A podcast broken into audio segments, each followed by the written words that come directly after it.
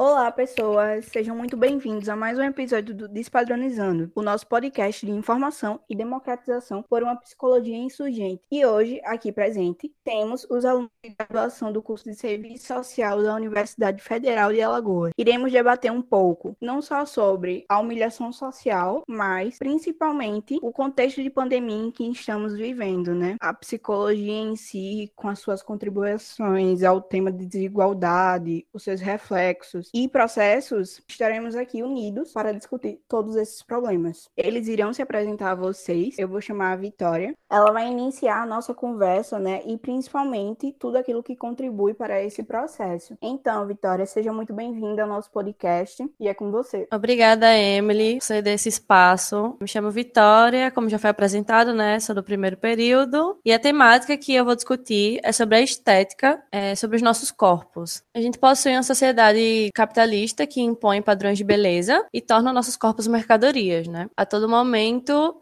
é, há essa preocupação com obter lucro acima dos nossos corpos e, por isso, a imposição de padrões estéticos. Um, um exemplo de, de, como obtém lucro, né, é com aumento de quantidade de cirurgias plásticas, com a venda exacerbada de cosméticos, remédios para emagrecer. Inclusive, de acordo com o levantamento divulgado pela Sociedade Internacional de Cirurgias Plásticas Estéticas, que é uma organização global que congrega cirurgiões estéticos de 110 nações, em 2019 foi o segundo ano consecutivo do Brasil como líder. Ele respondeu por 13,1% do total de procedimentos. Com isso, a gente mostra o quão impactante esses padrões estéticos são na nossa sociedade. E a mídia enfatiza muito mais essa problemática, seja por meio de filmes, novelas, a todo momento há essa preocupação com o corpo, há essa divulgação, né, do corpo ideal, do corpo perfeito.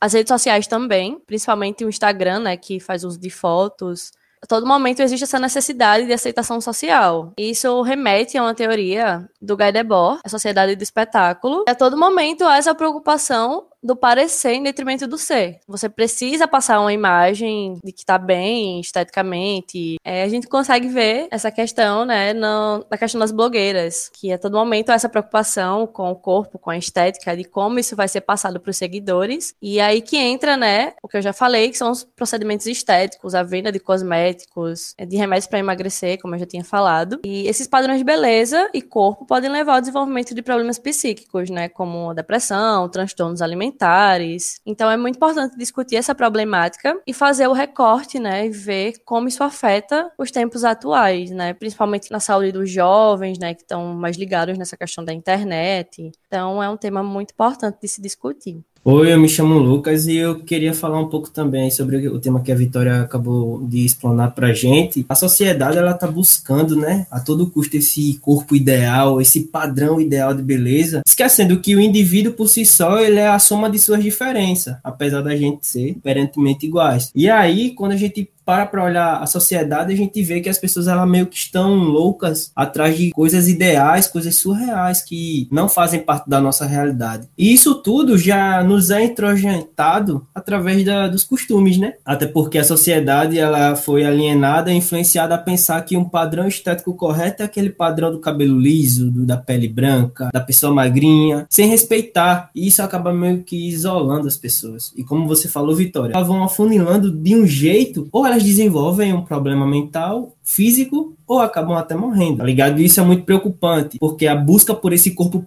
perfeito, essa ideia do que o outro tem que aceitar, é aceitar a tua forma perfeita e não a forma como você é. E é muito preocupante esse parecer ser, tá ligado? Isso vende muito, só que ilude muita gente e as pessoas que principalmente as que estão ligadas em redes sociais, elas veem aquele mundo e ficam vislumbradas, meu Deus, eu queria ver isso aqui, só que a maioria daquilo a gente sabe, é ilusão, tá ligado? As pessoas vendem algo que não são, e isso acaba influenciando principalmente os jovens, porque são eles os maiores consumidores de, desse público em si, desses famosos. Falar sobre esse tema é meio que também alertar as próprias famílias de não cobrarem os jovens, as pessoas também têm que se conscientizar disso, tá ligado? Por exemplo, não é porque uma pessoa vai ter uma característica diferente da outra que ela tem que se excluir e não ser aceita em determinados lugares. Por exemplo, tem gente que não se sente bem de ir ao shopping, de ir a um show porque não gosta de si. Só que esse, esse sentimento ele se desenvolveu de um padrão que tem dentro da sociedade de excluir quem tem característica diferente daquela que a gente julga ser a certa, tá ligado? E isso é complicado demais de lidar.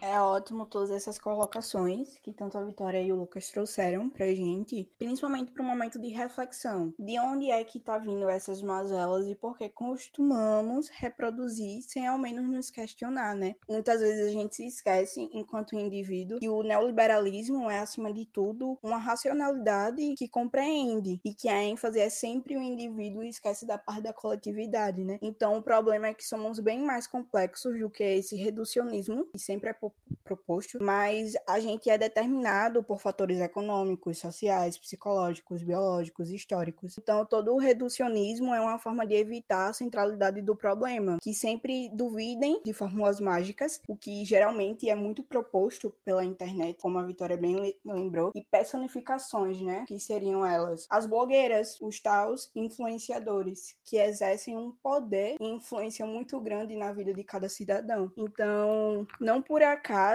o coach, quem são eles e por quê? Um decorrente desse século que estamos vivendo, que é o técnico capitalismo, podemos assim chamar, temos tanta gente que exerce essa profissão, né? Então eu vou deixar a Dayara falar mais um pouco a respeito disso. Oi, gente, eu sou a Dayara e eu quero iniciar colocando um comentário que foi feito por um indivíduo alega sofrer de depressão e pânico. Num vídeo sobre o coaching, é, ele colocou que o coach pode até não substituir a terapia, mas me ajudou muito mais e em menos tempo. E esse comentário ele reflete diversos aspectos característicos da sociedade tecnológica atual e abre um leque de reflexões acerca de como as lifestyles persuadem e quais as consequências na vida das pessoas reais, né? De vidas reais. É, e a busca por transtornos mentais no Google aumentaram em 98% em relação à média dos últimos 10 anos, de acordo com dados fornecidos pela própria plataforma. E esse abismo da rede, disfarçado de um discurso extremamente problematizador do coaching, tomou proporções enormes no período da pandemia do Covid-19 que estamos vivenciando. E a busca pela produtividade, pelo cumprimento de metas, pela centralização do sucesso, que é altamente alimentada por esses indivíduos, geram incontáveis frustrações e principalmente a ausência da autorreflexão, porque se tem como parâmetro de felicidade um estilo de vida específico, que é reproduzido por eles. E se esse estilo de vida não é atingido, é, se cai num abismo da decepção, né? O que acarreta na procura excessiva e exaustiva para se alcançar a vida ideal. E aí, é certo que as redes, elas são muito influenciáveis e que um estilo de vida saudável é uma coisa de se admirar, né? Principalmente na realidade atual, onde quase todo mundo não está tendo condição psicológica de, de alcançar, né, essa vida considerada saudável. Porém, as pessoas ao se aproveitarem dessas fragilidades alheias, como a falta de condições econômicas para alcançar patamares de saúde e estabilidade, é baseados nesse estilo de vida, é, vendem um estilo de vida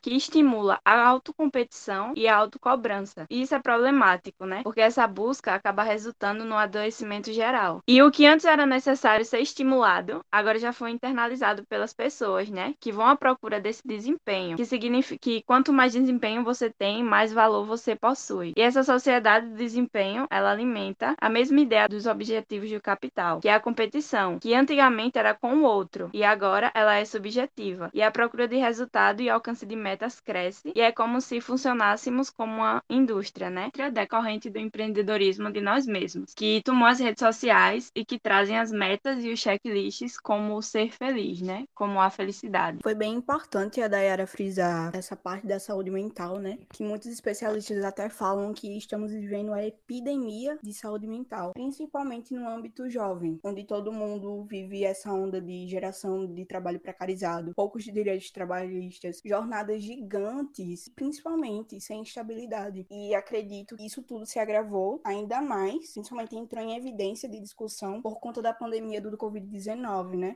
Contribuiu de uma forma desesperadora e a internet de uns tempos para cá sempre deu essa piorada. Então é claro que por mais a internet seja um local onde possamos transparecer e falar a respeito das vulnerabilidades, as pessoas acabam trazendo os problemas da vida privada como problemas problemas estruturais. E é justamente isso que o serviço social aliado à psicologia, e acima de tudo a psicologia social, né, tentam romper, desde a graduação ao exercício profissional. Mas é claro que as pessoas podem se identificar com a dor do outro, e isso é literalmente uma forma de exercer e propagar empatia, né? Mas quando a gente transforma isso em conteúdo, estamos entrando de cabeça no técnico capitalismo, que é aquela busca incansável pelo like e pelo engajamento como forma de ganho social e, por que não, principalmente financeiro, né? Então, em muitas dessas vezes, a gente percebe em como a humilhação social, enquanto mecanismo, sempre tem determinações econômicas inconscientes, a gente nem percebe, mas está inserido em nosso dia a dia. Ela, em como um, fenômeno psicológico e também político, tem humilhado como uma situação de impedimento para a sua humanidade. Tanto é que nós, enquanto futuros assistentes sociais, temos sempre que buscar a emancipação política daquele indivíduo, né? Olá, pessoal, tudo bem? Sou Jaciela, no quarto período de serviço social, e é um prazer já estar junto com o pessoal nessa conversa abordando assuntos tão importantes. A romantização do isolamento social e a pressão por estar bem e pela produtividade, em um momento tão crítico, né, como a pandemia que estamos vivendo. No início dessa pandemia, em 2019, era bastante frequente nas redes sociais vermos blogueiros, influencers, vendendo a imagem de que, mesmo um momento tão difícil, de medo, de incertezas, que as pessoas, mesmo estando em casa, muitos em situações de ausência de poder público, né, porque não tinham um certo apoio para suprir suas necessidades, vendiam algo que as pessoas tivessem que fazer mais, mesmo estando em casa, quanto às necessidades que não parassem, que buscassem fazer mais, estar ativos, desenvolvessem algo. E como, minha gente? Sim, veio muitas frases como estamos no mesmo bar? E a resposta é não. Nunca estivemos, na verdade, né? E principalmente nessa situação. E se é o que há em comum é, que nos interliga nessa pandemia é o fato de estarmos imersos no cenário que é a nossa casa, na realidade das nossas relações interpessoais, nas diferentes rotinas de cada um, em que muitos estão trabalhando em casa, tem os estudos online. A desigualdade é presente na sociedade e muito grande. A nossa população, em sua maioria, os pobres, não tem muito acesso, principalmente em sua maioria, os estudantes. Então, alunos, crianças que não têm celulares, não têm acesso à rede social, internet, é os pais que não são alfabetizados para poderem ajudar em casa. Em um momento em que teve o Enem, a gente viu muito essa cobrança de ah, estude, passe, você está em casa, tem mais tempo. Isso é algo muito sério. A busca de rotina que a pandemia causou na vida do, e no trabalho das pessoas trouxe impactos também para a saúde mental. E é o que mo mostra um estudo realizado pela Universidade do Estado do Rio de Janeiro, a UERJ,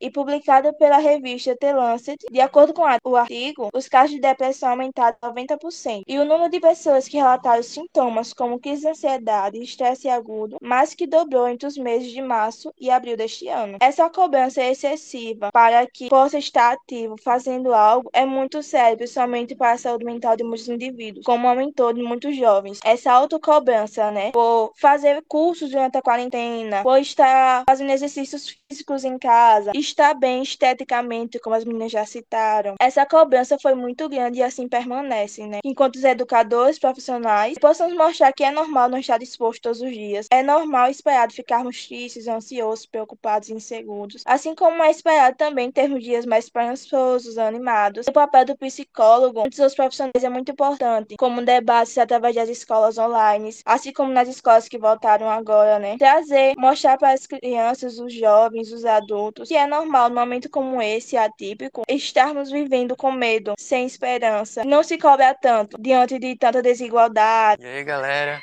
Pedro Ivo aqui, sou aluno do primeiro período de Serviço Social na UFAL, assim como a Vitória, e é um grande prazer estar aqui no Despadronizando para conversar com vocês sobre esse tema, muito importante e relevante atualmente. Quando a gente entra no assunto dos padrões impostos e a busca pela aceitação, é muito difícil a gente não comentar sobre o livro da Naomi Watts, O Mito da Beleza, em que a gente pega os padrões estéticos desde o seu princípio, decorre lá do momento pós-Primeira Guerra Mundial, onde a mídia, principalmente, começa a impor os padrões de beleza na sociedade feminina. Isso gera um lucro e também controle. Um lucro pra, pela empresa de a empresa, a indústria de beleza e um controle sobre as mulheres, que teriam três momentos de trabalho, digamos. O trabalho normal, que você sai para trabalhar, o trabalho que as mulheres elas cuidavam e ainda muito hoje em dia as mulheres ainda cuidam dos marido, do marido e das crianças, e o trabalho para manter-se ou para atingir esse padrão estético. Fora desse padrão, essas mulheres elas estariam sujeitas à discriminação, como a gente vê muito hoje em dia, não só com as mulheres hoje em dia, mas também os homens estão sendo muito atacados também por estarem fora do padrão de beleza, esse padrão estético. A Naomi é, menciona muito no mito da beleza. É muito fácil, digamos, de encontrar os agentes que disseminam esses padrões de beleza hoje em dia. Como eu já falei, a mídia em geral, TV, cinema, as revistas são grandes disseminadores, mas também as influenciadoras no Instagram, os atores, atrizes também estão tendo muito, muito valor nessa disseminação. Como a gente pode ver nos últimos momentos nos últimos anos, tem tido um surto de harmonização facial. Muita gente está fazendo a harmonização facial justamente para se encaixar nesse padrão estético. É um processo, quer você queira, quer não, é um processo muito invasivo e que altera sua aparência através de um procedimento cirúrgico. É mais uma busca incansável pelo padrão de beleza, que se tornou autossuficiente a ponto de uma pessoa famosa que começa a se vestir de uma forma diferente, mas que ela tem grande espaço no mundo da fama, ela desenvolve esse estilo que ela estava usando como um novo padrão de beleza. A busca pelo padrão estético, a perfeição inalcançável, se tornou autossuficiente hoje em dia. Dentro do mito da beleza, a gente pode puxar a modernidade líquida do sociólogo Bauman, em que dentro da modernidade líquida a gente pode puxar, puxar o ponto de que aqueles que não se adaptam à mudança constante dessa sociedade líquida são marginalizados pelas mesmas. Quem é que não se adapta? Aqueles que não têm condições de se adaptar, aqueles que não têm condições financeiras, aqueles que não têm tempo. Então, eles serão marginalizados, serão discriminados por essa sociedade que segue o padrão estético. Olá, me chamo Talita, sou aluna do quarto período de serviço social e vou continuar falando sobre é, os padrões impostos e a busca pela aceitação. É, o conceito de beleza, ela sofreu inúmeras variações ao longo da história. Né? A sociedade, ela está cada vez mais, ela se tornando escrava da indústria da beleza e através do poder que a mídia exerce nas nossas vidas. E com isso vai gerando consequências negativas negativa, né? Visto que essa escravidão produz uma guerra contra o espelho, dilacerando a autoestima e também prejudicando a saúde física e a psicológica. A indústria da moda, ela não para de crescer. Como está vinculada com as mídias, as mídias sociais, eles vendem a ideia dessa valorização e da busca pela perfeição do corpo ideal, né? Mostrando que as pessoas magras, elas se dão bem em tudo e também que elas não sofrem nenhum tipo de preconceito. A busca inalcançável para a adaptação a esses padrões está trazendo um grande prejuízo à população, principalmente às mulheres, alimentando cada vez mais a inovação de métodos de emagrecimento e rejuvenescimento. Né? E com isso, os, os indivíduos eles partem para cirurgia plásticas, dietas rigorosas, anabolizantes e entre outros métodos, em que muitas vezes ela acaba gerando transtornos físicos, como a bulimia e a anorexia, e também até psicológico, né, que é a não aceitação pelo seu baixa autoestima. E é durante a adolescência que as pressões do, do padrão de beleza, elas se tornam mais fortes e também arriscadas. Podemos ver que foi várias contribuições importantíssimas em que a gente teve aqui em nossa roda de conversa, né? Mas só para a gente fechar esse ciclo, eu também gostaria de acrescentar que o coaching nada mais é do que uma instrumentalização da ideologia neoliberal, como a gente pode perceber, né? O que se faz é depositar no indivíduo e na sua força de vontade a chave para a resolução dos seus problemas pessoais, interpessoais e materiais, que, em suma, não é muito distante do mito da meritocracia, que atribui ao esforço pessoal os resultados de sucesso nas mais diversas esferas da vida, né? Então, quando a gente traz essas problemáticas em forma de reflexão, em muitas das suas vezes a gente percebe que a sociedade do desempenho, ao contrário, simplesmente produz depressivos e fracassados. Então, a gente, é muito importante nós, enquanto estudantes ainda, percebemos enquanto o serviço social se interliga com tantas áreas né, da ciência, e principalmente com a psicologia. Eu gostaria de agradecer primeiramente tanto vocês estarem aqui, mas principalmente por aceitarem o convite de participar do nosso podcast.